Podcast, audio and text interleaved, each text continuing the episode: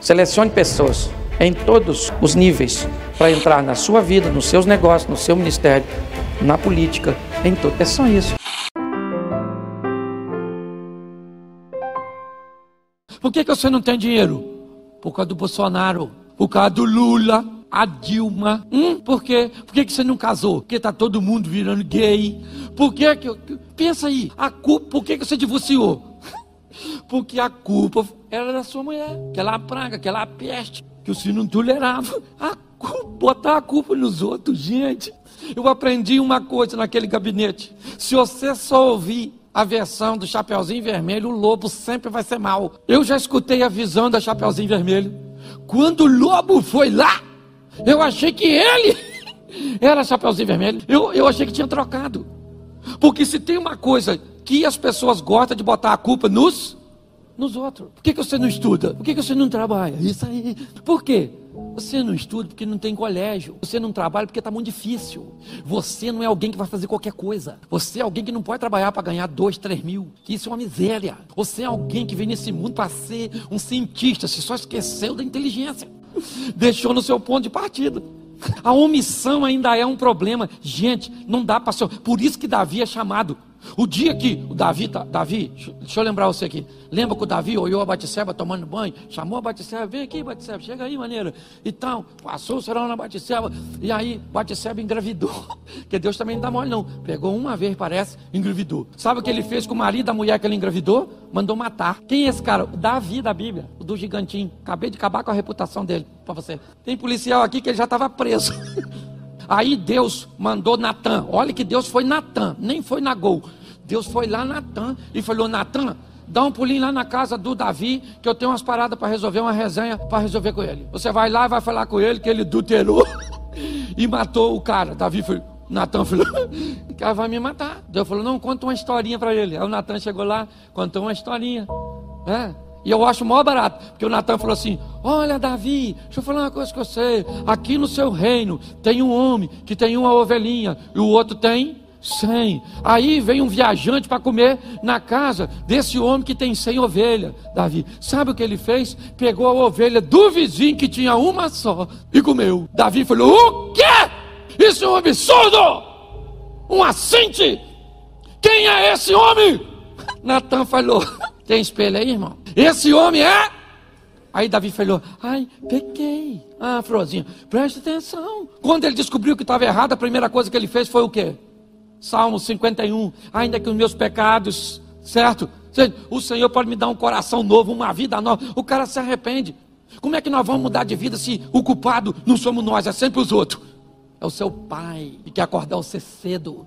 E cedo você não funciona, porque você só pega depois de meio-dia. Devia ser filho de príncipe em outra vida, se ela existisse. Não, não, te garanto que deve ter vivido mendigo em outra época. Responsabilidade. Quem é o maior responsável? Aliás, deixa eu falar uma coisa para nós que somos pentecostal. Quem é o maior profeta da nossa vida? Quem é o maior profeta da nossa vida? Fala assim, eu. Isso. Eu sou o maior profeta. Sou eu que mando mensagens para o futuro a respeito de mim mesmo. Com o quê? Com as decisões que eu tomo, com meus posicionamentos. O futuro está aguardando você fazer por ele o que você nunca fez, para ele te dar o que nunca te deu. Está na hora, gente, nós vivemos o incrível, o extraordinário, o sensacional. Alguém parar para olhar para tu e diz: Menino, tu deu sorte.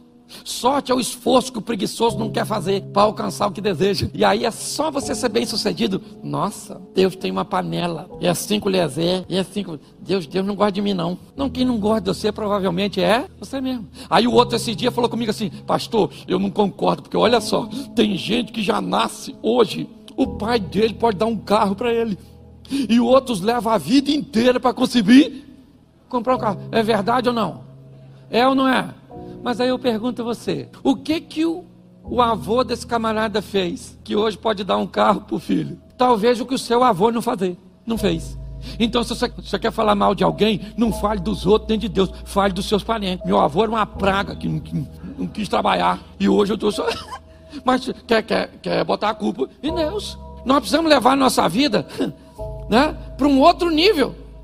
E aqui, um outro problema que nós temos que enfrentar gravíssimo Olha só, se não bastasse, deixa eu recapitular aqui para você não esquecer. O desejo, me ajude aí, o desejo, a tentativa de resolver sem Deus. O medo, a omissão, ainda tem um negócio que nós temos com uma facilidade tão grande. O que, que é? Inveja. Você tem? Menino, vou falar uma coisa para vocês aqui, vocês não contam para ninguém. Esses dias estou eu olhando minha rede social, quando de repente passei assim no Instagram de uma pessoa, menino, mas ela tinha tanto comentário numa foto, aí eu botei numa minha, comentário quase nenhum. A história do Caim e Abel ainda continua na nossa vida o tempo inteiro. É a gente medindo a nossa vida pela régua dos outros. Pare de ficar olhando o que está acontecendo na vida dos outros e trabalhe para as coisas acontecerem na sua vida. Eu estou falando para você, estava eu lá olhando. E esse movimento, até criança de um ano já está fazendo. Você entende? Inveja.